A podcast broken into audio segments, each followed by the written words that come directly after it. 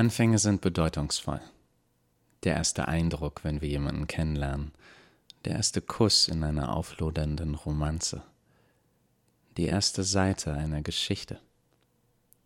Anfänge formen uns, keine zweite Erfahrung erhält noch einmal das Privileg wahrer Unvoreingenommenheit. Wie aufschlussreich wäre es, die ersten Eindrücke in einem Menschenleben festzuhalten. Doch wir können uns nicht an unsere ersten Erfahrungen erinnern. Das hat verschiedene Gründe. Das Denken eines Kleinkindes ist wirr und verschwommen. Jeder Moment ist neu und einzigartig. Uns fehlt ein Bedeutungsnetz, in das wir die Erfahrungen einordnen können. Ereignisse, die tausende Schicksale bestimmen, politische Revolutionen, Naturkatastrophen, Promi-Ehen, werden durch Kinderaugen klein und schlichtweg langweilig. Vermeintlich nichtige Dinge wirken dagegen wundervoll oder furchteinflößend oder beides zugleich. Wir beherrschen noch keine Sprache. Genauer gesagt, unser innerer Monolog ist ein Durcheinander aus neu gelernten und spontan erfundenen Begriffen, durchmischt von Bildern und nackten Gefühlen.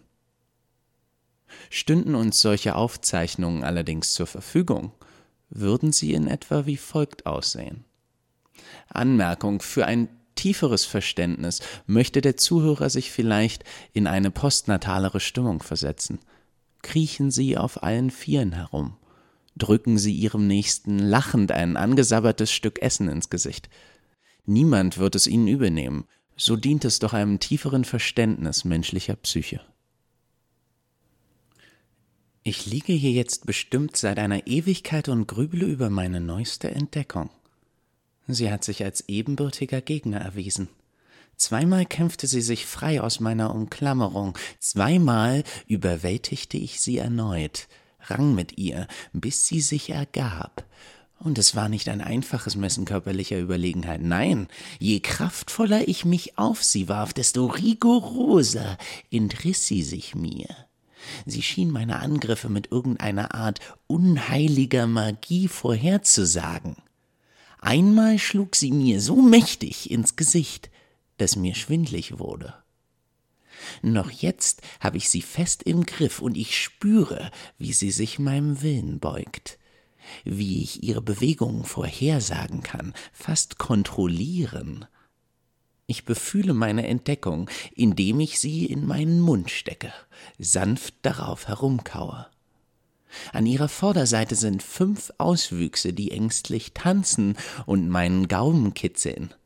Was für ein famoses Geschöpf. Ich beschließe es meinen Fuß zu nennen.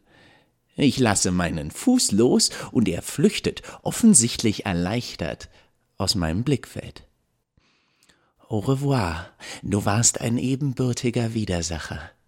Vielleicht werden sich unsere Wege eines Tages wieder kreuzen allein zurückgelassen, ohne eine Ahnung, wo mein Fuß hin ist, überkommt mich eine tiefe Einsamkeit. Ich beschließe einen der Diener zu rufen. Ich brülle also den traditionellen Appell. Kommt, ihr Vasallen, kommt und unterhaltet euren Herrscher. Anmerkung, eine Tradition für einen Säugling ist all jenes, was er tut und nicht nach zwei Minuten wieder vergessen hat. Ich höre Schritte vor der Tür. Sie öffnet sich. Ich bin enttäuscht. Es ist nur nicht Mutter. Ich verkünde meine Unzufriedenheit, indem ich Spuckebläschen mache. Er hängt hier rum seit dem ersten Tag. Ich nahm erst an, seine Aufgabe wäre es, das Gepäck die Treppe hochzutragen, und danach würde er wieder verschwinden. Aber er blieb, und ich weiß nicht, was seine Aufgabe hier ist. Er wirkt oft, als wüsste er das auch nicht. Er schlendert unsicher zu meinem Bett. Sein Mund bewegt sich, aber die tiefen Grunzgeräusche, die er produziert, ergeben keinen Sinn. Es wäre so viel einfacher, wenn die Vasallen kommunizieren könnten. Gutes Personal ist schwer zu finden. Meine Geduld erreicht ihr Ende und ich schreie, ich will unterhalten werden. Wo ist Mutter? Wozu bist du überhaupt zu gebrauchen? Verschwinde. Er schaut mich verwirrt an. Und dann passiert es. Seine Hände bewegen sich, Handrücken zu mir gedreht, sie schließen sich vor seinem Gesicht, und plötzlich ist er verschwunden. Hexerei, famos, eben, eben noch stand er in meinem Zimmer, plötzlich keine Spur von ihm. Habe ich mit der bloßen Kraft meiner Gedanken seine Existenz beendet? Ich hatte meine Vermutungen, dass ich mächtig bin, aber ich werde die Grenzen meiner Fähigkeiten weiter erkunden müssen. Es tut mir leid, nicht Mutter. Ich verkünde mein Bedauern, indem ich Spuckebläschen mache. Ich fand dich irritierend, aber es war nicht meine Absicht, dich zu vernichten. Zwei Hände öffnen sich. Plötzlich steht er wieder da, unverändert, unverletzt. Johe, was für wundervolle Zauberei. Ich zeige meine Freude, indem ich Spuckebläschen mache. Du hast mich belustigt, nicht Mutter, und ich werde deine Anwesenheit vorerst weiter dulden. Ein Neugeborenes erschafft seine Weltanschauung von Moment zu Moment neu. Sie mag wenig zu tun haben mit dem, was wir kollektiv Realität schimpfen, doch sie ist einzigartig und wundervoll. Mit jeder Interaktion, mit jeder Lektion ersetzen wir ein Stück seiner Wirklichkeit, bis sie immer weniger ihm selbst gehört. Deswegen ist die Geschichte unserer Protagonistin so außergewöhnlich. Sie ist in vielerlei Hinsicht das genaue Gegenteil. Sie hat ihre Erinnerungen verloren und erwacht eines Tages mit umfangreichem Wissen und Meinungen, doch sie kann sich nicht erinnern, woher sie diese hat. Ihr gesamtes Weltbild fühlt sich an wie ein Fremdkörper. Doch sie macht es mit jeder Interaktion, mit jeder Lektion Stück für Stück ihr eigen. Für all jene Zuhörer, die enttäuscht sind, nicht zu erfahren, wie es mit dem Neugeborenen weiterging, er wuchs auf und arbeitet als Autoverkäufer, war zweimal spektakulär unglücklich verheiratet, sieht heute seine drei Töchter so gut wie nie und verbringt seine Freizeit damit, auf Internetportalen sexistische Kommentare zu verbreiten. Wir alle beginnen unser Leben neugierig und gutartig, doch das heißt nicht, dass nicht einige von uns zu Arschlöchern aufwachsen. Kapitel 1 Erste Gedanken Eva erwachte. Sie hielt ihre Augen fest geschlossen, war sie doch so schon gewaltig überfordert mit den Eindrücken, die sie überschwemmten. Sie versuchte sich gezielt auf einen ihrer Sinne zu konzentrieren, weil sie befürchtete, sonst würden all die Eindrücke, die um ihre Aufmerksamkeit rangen, sie überwältigen, und ihr gerade gewonnenes Bewusstsein würde ihr wieder entgleiten. Eva betastete ihren Untergrund führte fasziniert die Oberfläche des Baumwollgewebes zwischen ihren Fingerspitzen. Sie lauschte eine Weile dem regelmäßigen Piepen und Summen einer Maschine dicht neben ihr.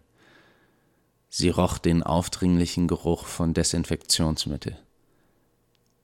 Der Grund dafür, dass sie sich so überwältigt fühlte, war nicht nur, dass sie keine Erinnerung daran hatte, jemals zuvor etwas gefühlt, gehört oder gerochen zu haben, Sie verstand nicht einmal, woher die Worte und Bilder stammten, die sie sich denken hörte. In ihrem Kopf formten sich ganz intuitiv Begriffe wie Bettdecke und Krankenhaus. Ihr fehlte jedoch jegliche Erinnerung daran, mit irgendeinem dieser Dinge je Kontakt gehabt zu haben. Eva kam das Bild einer eingeschlafenen Hand in den Sinn, die sich zwar bewegen lässt, sich aber wie ein Fremdkörper anfühlt.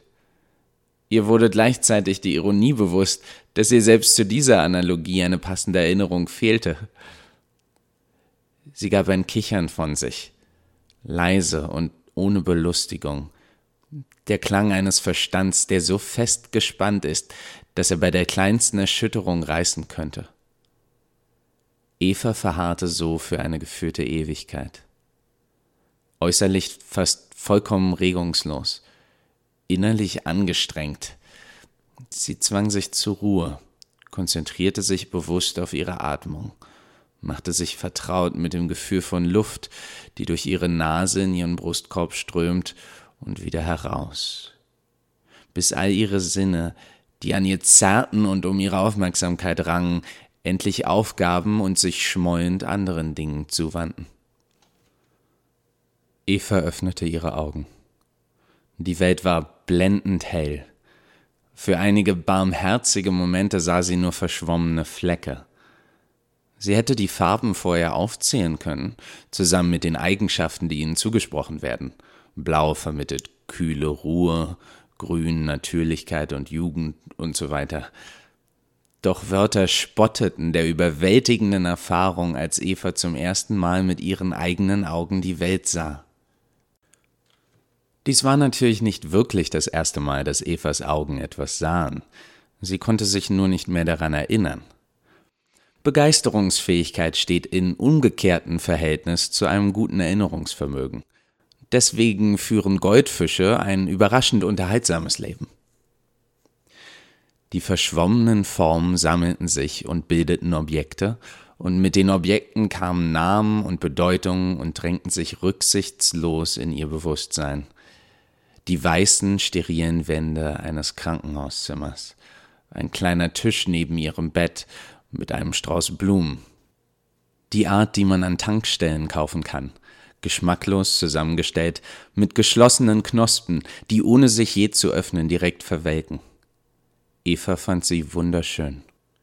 Neben dem Tisch stand eine kompliziert anmutende Maschine. Auf mehreren Bildschirmen tanzten Linien, bunte Diagramme und blinkende Zahlen, die für Eva keinen Sinn ergaben. Von der Maschine führten mehrere dünne Schläuche zu ihrem Arm.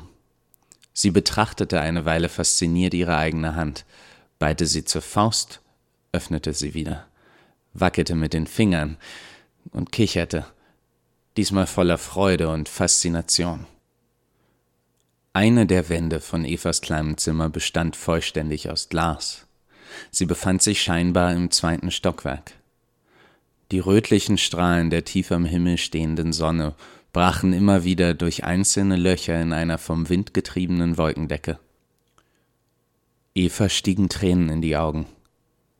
Ihre Finger krallten sich so fest in ihre Decke, dass die Knöchel weiß hervortraten. Sie musste sich an irgendetwas festhalten, sonst würde sie sicher weggespürt werden von der Flut an Emotionen, die sie überkam. Sie hatte Angst, dahin zurückzukehren, wo auch immer sie gewesen war, bevor sie erwachte. All die Schönheit, die sie hier umgab, gleich wieder zu verlieren. Die Glastür, die zu ihrem Zimmer führte, öffnete sich, und ein Mann in einem weißen Kittel betrat das Zimmer. Er schaute sie freundlich an und sagte Hallo Eva, wie ich sehe, bist du aufgewacht. Es ist mir eine Freude, dich endlich offiziell kennenzulernen. Eva schrie aus vollem Hals, einen hohen, schrillen Ton, so lange bis ihre Stimme nachgab und sie bewusstlos in ihr Kissen fiel. Kapitel 2 Trifft deinen Schöpfer Gerald saß fast vollkommen alleine in dem Hörsaal. Er mochte die stille Atmosphäre, bevor die Massen an Studenten hereinstürmen, dicht gefolgt vom Rauschen hunderter Unterhaltungen. Das Wort Unterhaltung ist in diesem Fall irreführend. Es handelte sich mehr um die sich widerwillig abwechselnden Monologe von Menschen, die sich allesamt für die cleverste Person weit und breit hielten. Der durchschnittliche junge Naturwissenschaftler hatte kaum genug Geduld, sich selbst ausreden zu lassen. Gerald sinnierte ehrfürchtig über das gesammelte Wissen, das im Lauf der Jahre innerhalb dieser Wände geteilt worden war. Gerald war sonst eigentlich kein Romantiker und die meisten Beobachter sähen nur einen schlecht ausgestatteten, etwas muffigen Saal, dessen Stühle und Tische inzwischen nur noch durch die Kaugummis zusammenhielten, die während der Jahre unter sie geklebt wurden. Die einzige andere Person im Raum war ein junger Mann namens Dennis, mit Dreadlocks, orientalischen Hosen und einer Jeansweste, deren gesamte Oberfläche mit politischen, häufig widersprüchlichen Buttons bedeckt war. Sein Kopf ruhte auf seinen verschränkten Armen und er schnarchte leicht. Man begegnete Dennis in den verschiedensten Vorlesungen, von fortgeschrittener Quantenphysik bis hin zu polynesische Häkeltechniken. Nicht, dass die Themen für ihn von besonderer Bewandtnis waren, denn er schlief für gewöhnlich tief, und war er doch einmal wach, hörte er Musik, schaute Serien oder in einem berüchtigten Fall bügelte seine Wäsche. Er studierte inzwischen im 27. Semester und konnte sich nicht mehr genau erinnern, in welchem Studiengang. Gerald kam fast immer zu früh. Das hatte verschiedene Gründe. Er fühlte sich nicht wohl in großen Menschenansammlungen. Außerdem genoss er es, seine Kommilitonen aus der Ferne zu beobachten und sich Geschichten über ihr Leben auszudenken. Dabei kam er nie auf die Idee, sich selbst zum Helden seiner Geschichten zu machen. Selbst in seiner eigenen Fantasie sah er sich als einen Statisten. Er wusste, Helden haben die Statur einer Schrankwand und die Ausstrahlungskraft einer Neonröhre. Er wusste auch, bei ihm selbst war das umgekehrt. Gerald war nicht im üblichen Sinne unattraktiv. Er war hochgewachsen und schlank. Sein Gesicht war wohlproportioniert, wenn auch nicht besonders einprägsam. Allerdings hatte er die Körperhaltung eines 80-jährigen Tellerwäschers. Wenn er lief, wirkte es, als würden seine Schultern und sein Kinn von einer unsichtbaren Kraft vorwärts gezogen, und sein Körper würde nur widerwillig folgen. Gerald mochte keine spontanen Konversationen, also die Art, bei der er sich vorher keine Stichpunkte machen konnte. Er nannte es seine Mikrologophobie, Angst vor Smalltalk. Offensichtlich hatte er diesen Begriff nie in einem Gespräch erwähnt. Das wäre schließlich Smalltalk. Gerald konnte nicht mit Ungenauigkeit umgehen. Oder genauer gesagt, Gerald hatte ein Problem mit der Unfähigkeit seiner Mitmenschen, mit hoher Komplexität umzugehen. Die meisten Menschen vereinfachen so ziemlich alles. Sie pressen gewaltige, unförmige Konzepte in handliche Formen, damit sie in ihre Köpfe passen. Geralds Verstand bot mehr als genug Raum für Nuancen, und so hatte er niemals lernen müssen, die Welt in Schwarz-Weiß zu sehen. Gerade erst am Abend zuvor hatte er sich auf einer Studentenfeier wiedergefunden. Ein hübsches Mädchen aus seiner Algebra-Vorlesung war auf ihn zugekommen und hatte ihn gefragt, na, wie geht's dir? Seine Reaktion war ungewöhnlich. Nun ja, zuallererst war da keine nennenswerte Reaktion. Gerald stand einfach nur nachdenklich da. Für ihn schien die Frage alles andere als trivial. Bewertet nach welchen Kriterien? Gesundheitlich? Nach subjektivem Wohlbefinden? Verdauungsqualität? In Relation zu was? Ihm selbst an einem anderen Tag? Menschen in anderen Ländern oder aus vergangenen historischen Epochen? Es war sicherlich ein großer Pluspunkt, dass er sich keine Sorgen über Bäuernpest oder die Inquisition machen musste. Als er nach 40 Minuten ausführlicher statistischer Recherche bereit war, eine Antwort zu geben, die eine eigens von ihm entwickelte mehrdimensionale Metrik beinhaltete, war das Mädchen längst verschwunden. Gerald fand sie in einem anderen Raum, wo sie gerade mit einem pferdeschwänzigen Sportstudenten rumknutschte. Als er die beiden höflich unterbrach, um seine Antwort zu präsentieren, er hatte inzwischen sogar ein paar sehr hilfreiche Diagramme erstellt, reagierte das Mädchen desinteressiert und der pferdeschwänzige Sportstudent schlichtweg unhöflich. Eigenheiten wie diese führten dazu, dass Geralds Mitmenschen bei der ersten Begegnung nicht erkannten, dass ihnen in ihrem ganzen Leben selten jemand Scharfsinnigeres begegnet war.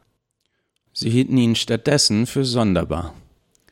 Gerald wurde von dem anschwellenden Geräusch dutzender verbitterter Diskussionen aus seinen Gedanken gerissen, als Studenten wie ein zusammenhängender Superorganismus in den Saal strömten. Sie hatten sich gerade über die Sitzreihen verteilt, als Professor Olivia Block den Saal betrat. Stille breitete sich im Raum aus, als Professorin und Studenten sich gegenseitig betrachteten und darüber sinnierten, wie friedlich das Unileben sein könnte ohne den jeweils anderen.